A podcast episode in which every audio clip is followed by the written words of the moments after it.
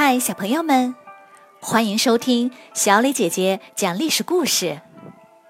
我们的故事全部来自专业正史，绝不细说。每周一、三、五，来跟我一起听一段故事，了解一段中国历史吧。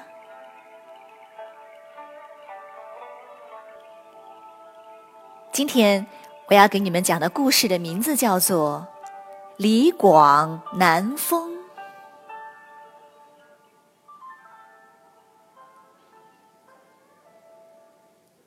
马邑之谋后，匈奴频繁进入边塞报复，四处抢掠。两国的边塞有几千里长，防不胜防。汉武帝下定决心向匈奴发动进攻。他派了四个将军，各带一万兵，兵分四路，分别从上古（经河北张家口）、代郡（经河北魏县）、雁门（经山西大同）、云中（经内蒙古托克托东北）出发。然而，汉武帝太低估匈奴了。云中这一路没有碰到敌人，上古这一路在将军卫青的带领下。攻到匈奴祭天的地方，杀了几百人；而代郡这一路和匈奴大战，阵亡了七千人。最惨的是雁门这一路，全军覆灭，连将军都被俘虏了。被俘虏的将军名叫李广，是一位五十多岁的老将，人称神射手。从汉文帝起，他就镇守边关，防守匈奴。只要匈奴来，每一次他都是英勇出击，奋力作战，匈奴人非常畏惧他。三十多年来，他轮流在各个边郡当太守，威震天下。李广带兵呢很有特点，行军没有严格的队列，军营总是驻扎在便利的地方，晚上只是远远的安排哨兵，并不派人值守。办事流程也很简便，他和士兵们同吃同住，非常照顾大家，士兵们都乐意跟着他，平时安逸又舒服，打仗时也甘心为他去拼死。这次碰上大队匈奴，全军覆灭，李广也受伤被俘虏了。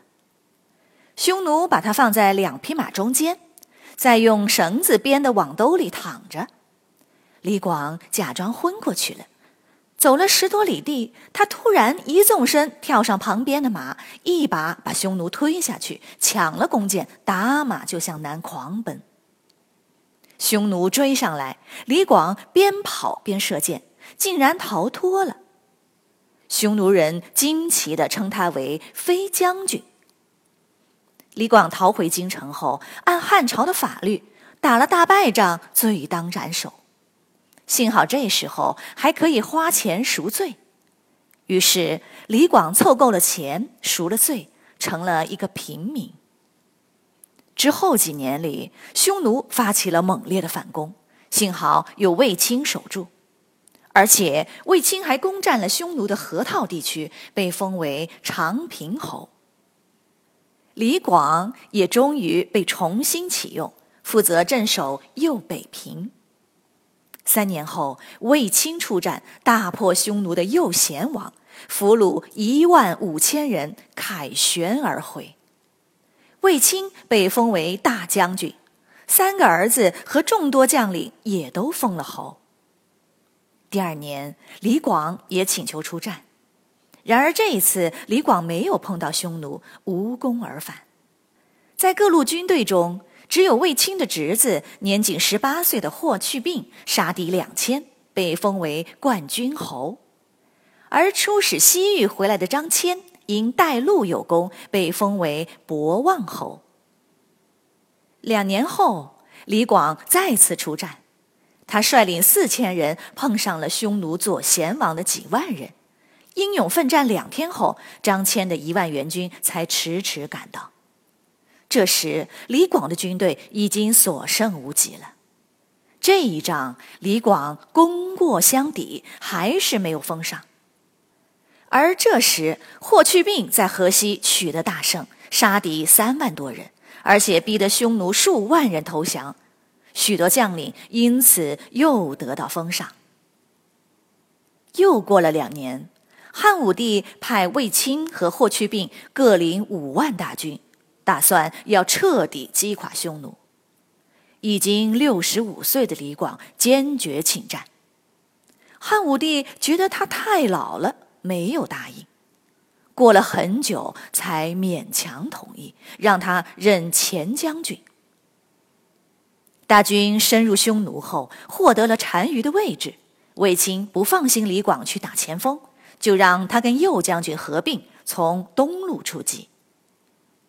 李广很不高兴，我要打前锋，我要跟单于决一死战。然而卫青坚决不同意。李广只好气呼呼的走了。结果卫青碰上了单于，一场大战杀敌两万人。另一路的霍去病则取得了更大的胜利。他深入匈奴腹地，在狼居胥山祭天，在孤眼山祭地，登临浩海，所向披靡，杀敌七万多人。而李广和右将军则迷了路。没有赶上和单于的战斗。卫青派人去问，李广悲愤地说：“跟别人无关，是我迷路了。我和匈奴打了一辈子，终于有机会跟单于交战，却又错过了。这难道是天意吗？你们都有功，就我有罪，我岂能受这样的侮辱？”于是拔刀自尽。听说李广自尽了，军中所有将士都为他痛哭，国内百姓不论认识的不认识的，也不论男女老少，都为他流泪。而汉朝取得了这一场决定性的胜利，又有许多人获得了封赏。匈奴从此逃到更遥远的北方。再也无力与汉朝抗衡了。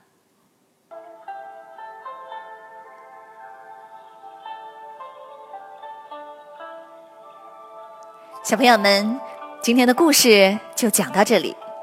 下面我们来学一个成语：“桃李不言，下自成蹊。”这是司马迁对李广的评价，原意是。桃树、李树不招引人，但因为它有果实，给大家带来好处，人们自然会在它下面走出一条路来。比喻为人真诚朴实，用不着宣传，自然就会受到人们的尊重。听完了故事，请你来说一说李广两次与匈奴的大战。几乎都是全军覆灭。虽然敌人人数更多，但是否他也有自身的原因呢？如果你是一名士兵，你愿意跟随李广吗？为什么呢？欢迎你们在公众号留言，或者用语音来回答我们的问题。感谢你们今天的收听，我们下个故事再会。